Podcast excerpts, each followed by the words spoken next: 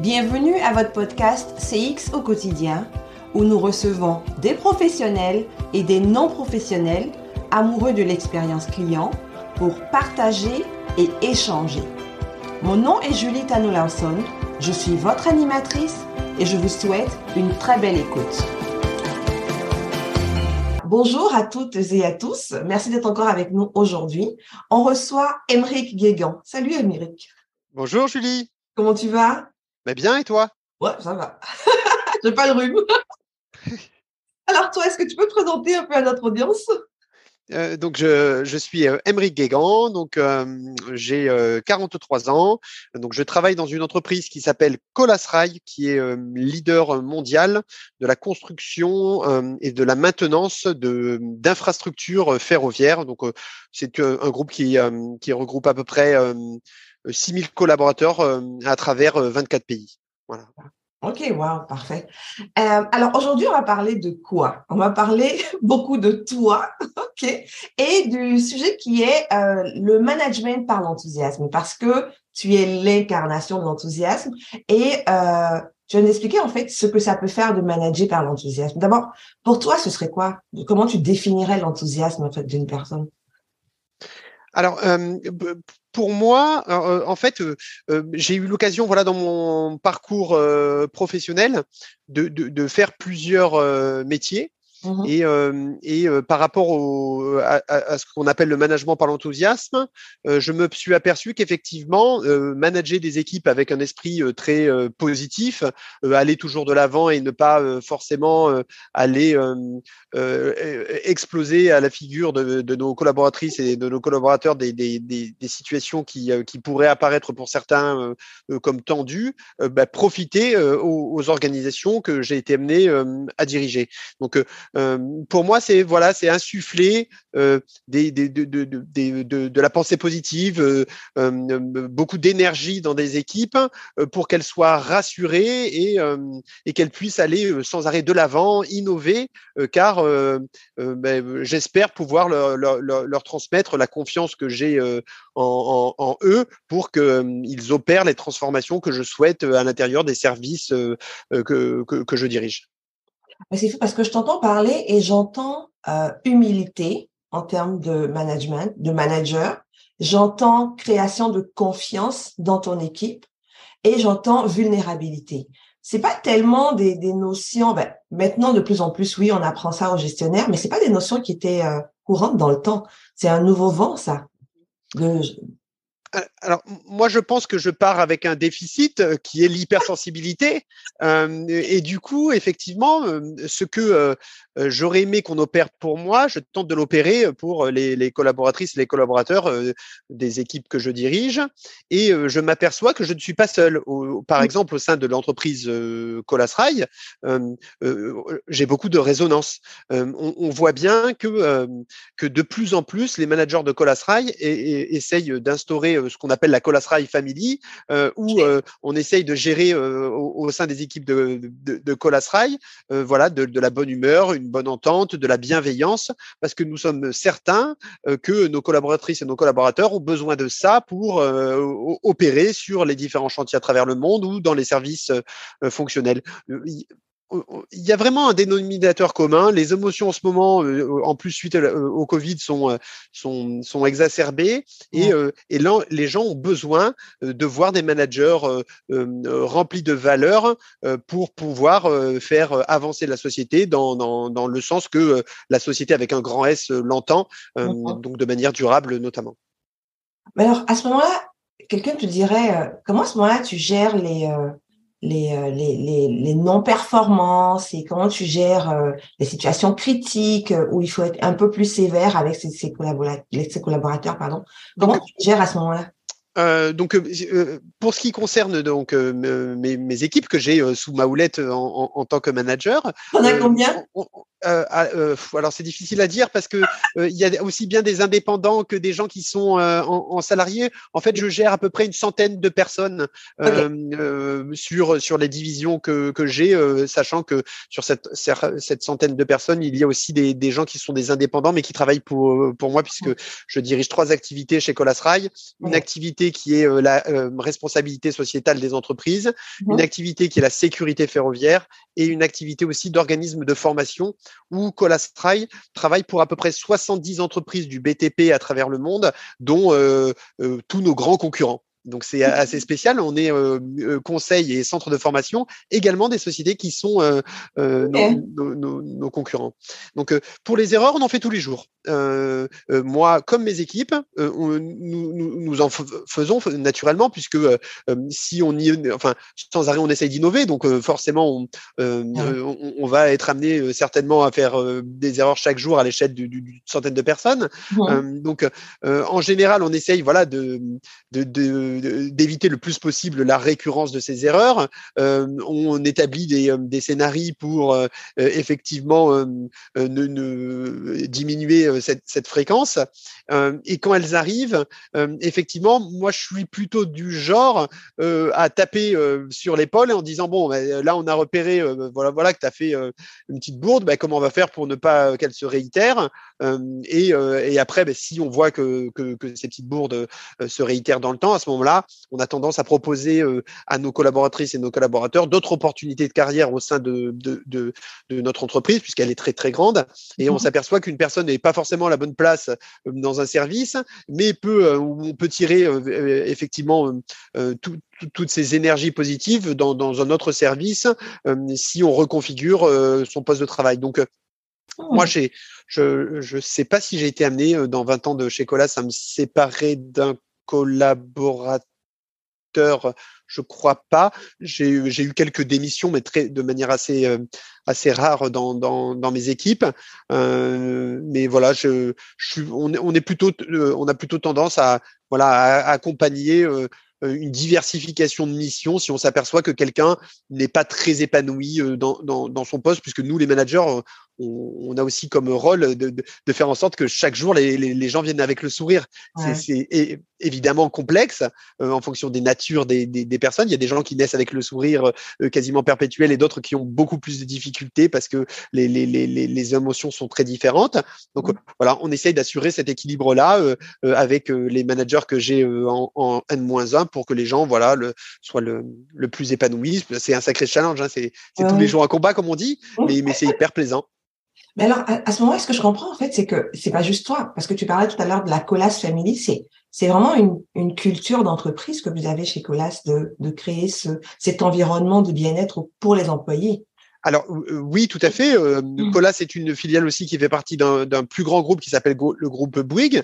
Donc que ça soit chez Bouygues ou, chez Colas, on, on, essaye effectivement de bien encadrer nos salariés et que finalement le succès qu'on opère avec eux se transforme aussi dans leur vie, familiale. Et on est plutôt tendance à essayer justement de coopter des gens de la famille de, de, de, de, chez Colas pour qu'ils nous rejoignent, les, les, amis. Il y a tout un, un process où, comme on aime être entre nous, on, pense légitime euh, d'aller euh, enthousiasmer les gens de l'entourage des, salariés de Colas de, nous rejoindre parce que euh, on, a des valeurs humaines et on, souhaite qu'elles se partagent. Après, je ne rêve pas. Euh, on ne pourra pas dire que à l'échelle monde, dans toutes les euh, agences Colas ou Bouygues dans le monde, euh, chaque personne est totalement exemplaire sur chacun des axes du management. C'est tellement complexe que on peut pas mentir à, à, ton audience. C'est pas vrai. Mais par contre, les gens des Cobex s'engagent à euh, justement maîtriser euh, euh, des agissements qui ne seraient pas conformes avec notre feuille de route d'excellence managériale pour, pour que, à l'échelle monde, on soit un groupe reconnu dans ce qu'on appelle le progrès humain. Wow. C'est tellement rafraîchissant d'entendre ça parce que tu sais, dans les, dans les faits, la plupart des grandes entreprises vont te dire qu'elles ont ce, ce, cette capacité ou cet état d'esprit, mais je veux dire, toi, tu montres clairement que à l'interne, vous le pratiquez. C'est, c'est pas toutes les entreprises qui passent de la parole aux actes, en fait, on va dire ça comme ça. Euh, alors, être un manager par l'enthousiasme, est-ce que est-ce qu'on peut le devenir? Est-ce que est-ce que ça se crée de l'enthousiasme chez une personne? Comment on le fait Je veux dire, si moi je je je l'ai pas par définition, donc je commence à être un manager, puis c'est pas quelque chose que que je connais. Est-ce qu'on peut devenir Est-ce qu'on peut apprendre à manager par l'enthousiasme? Alors il y, a forcément euh, une part des managers euh, où, où c'est inné.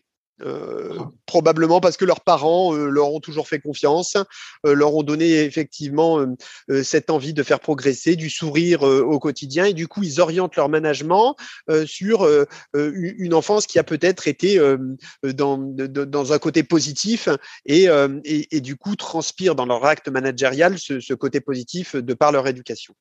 Après, il y a également des choses qui accompagnent les managers pour leur donner des clés de leadership. On, on voit euh, énormément aujourd'hui de consultants, coachs, qui travaillent avec des managers sur ces thématiques-là. Et il y, a, il y a beaucoup de réussites. Il y a aussi des échecs, puisque parfois, malheureusement, si la personne est, est éternellement déprimée, c'est très dur d'aller enthousiasmer ses équipes si tous les matins on vient forcément avec, avec le moral dans les chaussettes. Donc, ça, c'est beaucoup plus difficile. Mais euh, il y a des accompagnements euh, de différents styles de, coaching, que ce soit euh, par des biais de l'hypnose, par du, biais de coaching pensée positif, redonner du sens à son travail, qui permettent effectivement d'améliorer ce potentiel, ce leadership que pourrait avoir un manager. Nous, chez Colasrail, on a un programme très intense en, ce moment sur notamment la qualité de vie au travail,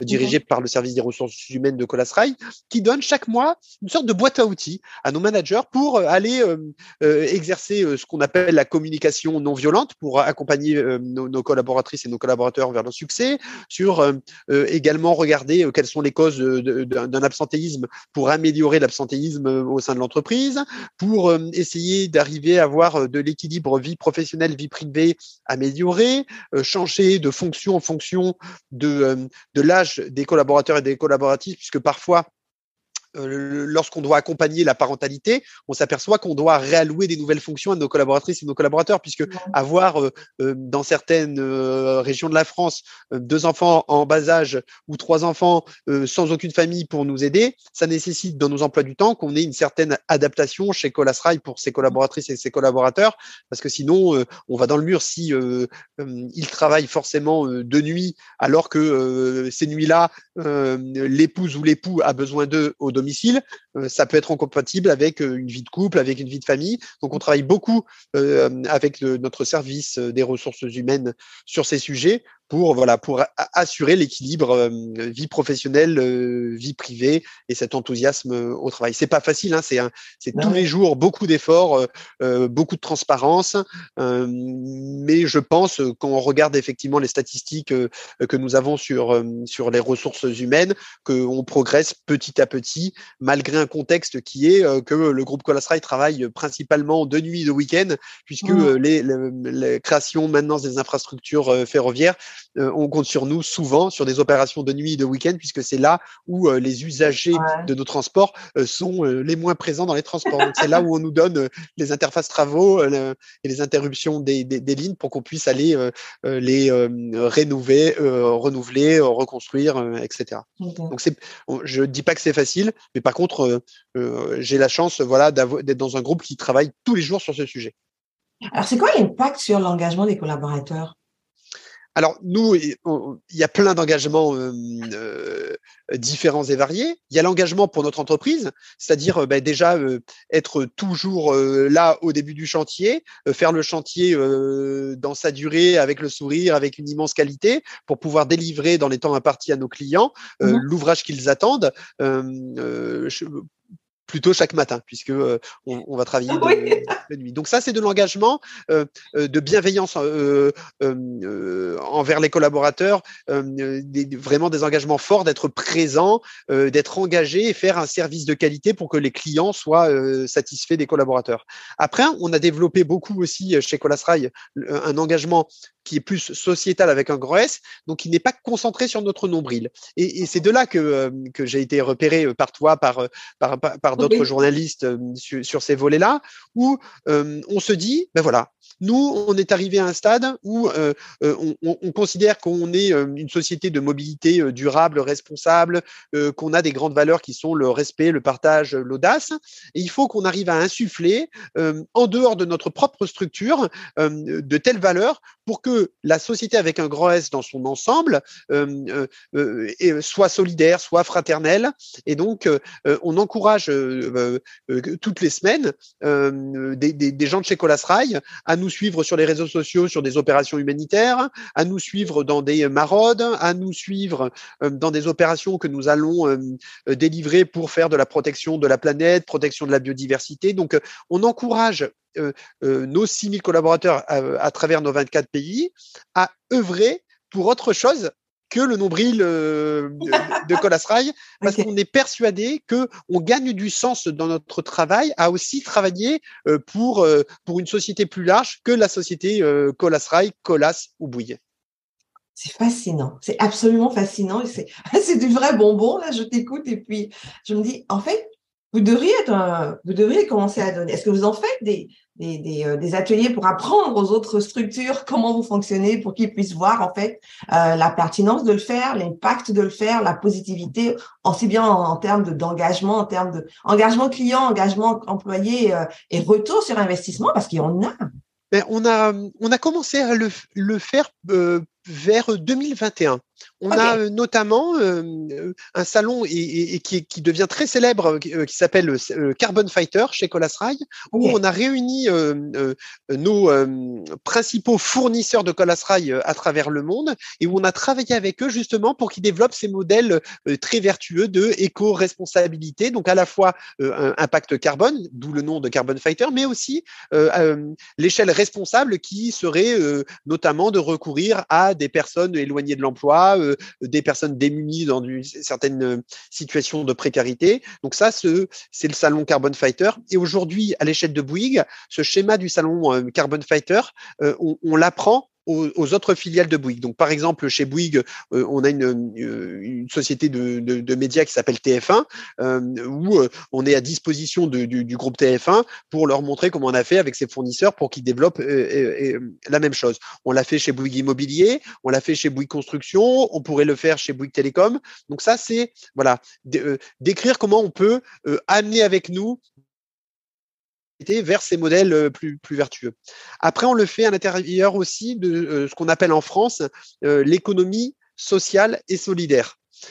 donc, on participe sous forme de plutôt de mécénat de compétences, pas forcément de mécénat financier, parce que nos, finances ne nous permettent pas d'aider des centaines d'associations. Donc, on fait plutôt du mécénat de compétences où on va être intégré dans des structures associatives comme par exemple euh, REC euh, Innovation ou ESS euh, e Factory en France, où on va aider des associations entreprises qui sont liées à ce secteur de l'économie sociale et solidaire à monter leurs associations, à trouver des partenariats qui peuvent être des partenariats financiers ou aussi des partenariats de compétences pour que, compte tenu de leur vocation, ces sociétés, ces associations prospère. Parce qu'on est persuadé que si nous accompagnons euh, l'emploi en France, si nous accompagnons l'emploi dans les différents pays dans lesquels nous occupons, on aura une société avec un grand S euh, plus épanouie euh, à, l'échelle mondiale et qui fera notamment face à des, des, réfugiés aussi climatiques, puisque on s'aperçoit avec le, les, changements climatiques qu'on va très certainement avoir des migrations sans précédent. Et donc, on essaye à notre modeste mesure de, de, de configurer dans certaines villes euh, euh, des, associations, des services qui permettront de, euh, mieux accueillir ces personnes-là qui, qui fuiront la, misère ou, la sécheresse. Et, chaque pays, on aura probablement pas d'autre choix que, compte tenu des flux, d'accueillir de, voilà, des milliers de gens. Et donc, il faut s'y préparer dès maintenant pour essayer de trouver des concepts qui marchent afin d'être d'être moteur dans, sur, sur ces fameux réfugiés climatiques qui, qui, qui, devraient arriver voilà, en Europe ou, sur notre continent. Ce que je retiens de ce que tu viens de dire, c'est qu'il faut arrêter d'être centré sur son nombril, aussi bien en tant qu'entreprise qu'en tant qu'individu, en fait, pour voir la société en général. Donc, faut voir le macro, le plus grand, plutôt que de rester centré sur soi-même et être, dans le micro. J'aimerais qu'on parle un peu de toi, parce que toi, en tant qu'individu, Ébric, t'es, t'es, euh, je dirais que tu une icône, mais tu as un, engagement euh, et un enthousiasme qui, à mon avis, devrait dépasser les frontières de la France. Euh, tu es dans plein de, plein d'activités, tu as plein d'engagements, tu, tu, es, tu es dans tellement de choses. Parle, parle-moi un peu de, de, des activités que tu fais, des engagements que tu as, etc. Alors, j'ai bien évidemment l'engagement chez Colasrail dans ces 24 pays à essayer de dynamiser euh, la, stratégie RSE qui est très large parce qu'il y a de l'éthique, il y a du carbone, il y a de la santé, de la sécurité, euh, il y a des achats responsables. Donc, euh, c'est déjà, voilà, ça m'occupe déjà bien ma journée qui, qui, est à peu près 7h30, 18h quasiment non-stop.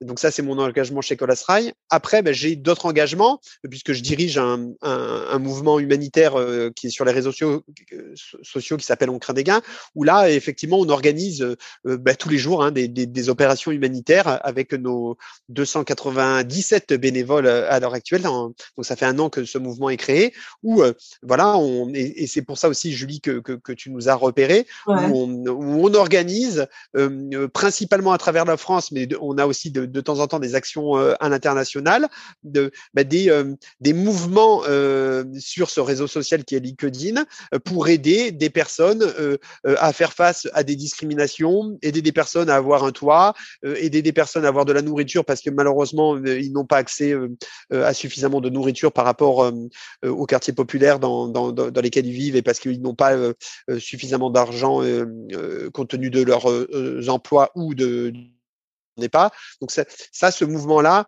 effectivement, ça nécessite beaucoup d'enthousiasme parce que sans arrêt travailler sur des personnes qui qui vivent finalement dans la misère. Hein. Tous les jours, malheureusement, j'ai des messages qui me sont adressés en disant à, à l'aide, Emeric, est-ce que tu pourrais nous aider avec ton réseau parce qu'on souffre de, malnutrition, parce qu'on souffre euh, de discrimination. Donc voilà, moi j'ai la chance d'avoir 297 euh, bénévoles avec moi, mais euh, qui, m'aident à œuvrer à travers le monde pour construire un, monde un peu plus juste et, lutter contre différentes formes de, précarité. Donc c'est pas une association, c'est ça nécessite pas d'adhésion, c'est un mouvement voilà humaniste et et, qui fait des voilà des actions sur euh, grâce à LinkedIn euh, euh, pour lutter contre contre différentes formes de, de discrimination. Et je trouve ça tellement intéressant parce que c'est une personne à la fois, oui, mais on voit l'action qu'on pose, on voit l'action que tu es en train de poser. Bon, c'est sûr qu'on ne dit pas que les, les, grandes organisations ne devraient pas exister, mais je trouve ça euh, beaucoup plus proche, en fait, de l'individu, de le faire une personne à la fois, une action à la fois. Alors, on, en discutait hier avec euh, le groupe Massif. Euh, par chance, le groupe Massif a décidé de, de, sponsoriser euh, mon, mouvement on, craint des gains. Et, et, justement, le groupe Massif me disait, mais nous, on ne peut que sponsoriser du collectif. Mais c'est vrai qu'avec on craint des gains, c'est différent, puisqu'on a l'impression que finalement, c'est que chaque personne compte pour, pour toi et pour ton mouvement. Et, et, et d'un petit rien, en quelques secondes, tu trouves des emplois aux gens, tu trouves des des alternances et euh, et, euh, et du coup ils sont en train de réfléchir euh, et ils avaient déjà cette réflexion de un petit peu en amont à justement œuvrer aussi parfois pour de l'individu et non pas que des associations de collectifs. Donc prochainement, ça sera certainement annoncé que qu'ils ont une sorte de, de, plateforme digitale qui s'appelle Diffuse dans le groupe Massif en France, qui est un groupe d'assurance mutuelle. ils, ils, vont très certainement aussi faire des actions pour de l'individu parce que euh, effectivement aujourd'hui on a besoin d'avoir des exemples et c'est parfois plus concret de dire ben voilà j'ai aidé Pierre, j'ai aidé Jacques, j'ai aidé Mohamed, j'ai aidé euh, euh, Nadia. c'est voilà c'est c'est plus cartésien parce qu'on voit la personne qu'on a aidée, on voit son sourire et, du coup les gens s'inscrivent dans, dans, cette démarche et c'est pour ça que c'est très potache hein, le en gains c'est pour ça que j'utilise effectivement beaucoup d'humour dans, ce mouvement humanitaire mais ça ça nous a permis effectivement de, créer une communauté euh, euh, où, euh, avec une forme d'humour, on, lutte contre les, discriminations. Et que j'aime tellement l'idée que j'y pense là pour ici. En tout cas, je te, je après pour qu'on en parle, mais c'est, je trouve ça, je te vois sur les réseaux sociaux, écoute, chaque post que tu mets en ligne, qu'il soit perso, qu'il soit d'entreprise, ça donne envie de le lire. Ça donne envie mieux. Ouais, vraiment, totalement. Et pourtant, ça me prend trois minutes par poste. Hein. Euh, les gens pensent que je passe ma vie, mais non, pas du tout. En fait, ça vient tout de suite. Ça vient tout de suite. J'écris mes posts en, ouais, en deux, trois minutes. Euh, c'est des photos souvent que j'ai fait euh, lors de vacances en famille. donc, je je prends pas des photos pour pouvoir faire un post LinkedIn dans le moment. Pas du tout. C'est des choses que j'ai dans mon dans, mon smartphone et je me dis peut-être qu'un jour ça me servira. Et effectivement, et, et à chaque fois, voilà, je, je, je recherche. Hein. et mais c'est très rapide. C'est ça me prend pas du tout euh, du temps. Après, ce qui est long, c'est effectivement euh, agir avec ma communauté euh, ou en fonction des situations, se dire mais qui pourrait être amené à aider cette association-là, cette entreprise-là? Ça, ça nécessite que je me remémore ma vie professionnelle et ma vie au sein de mouvements humanitaires depuis 20 ans et de me mmh dire bah tiens qui a cette valeur-là et qui pourrait m'aider? Et, et la chance que j'ai, voilà, c'est que comme j'aime les gens, je retiens les gens que j'ai croisés et, qui ont qui m'ont marqué. Et euh, et euh, quand je les tag, il y a un ratio de réussite qui est mais euh, extraordinaire. En quelques secondes, on trouve des emplois pour les gens euh, qui pour, pour pourtant parfois galérer depuis plusieurs mois.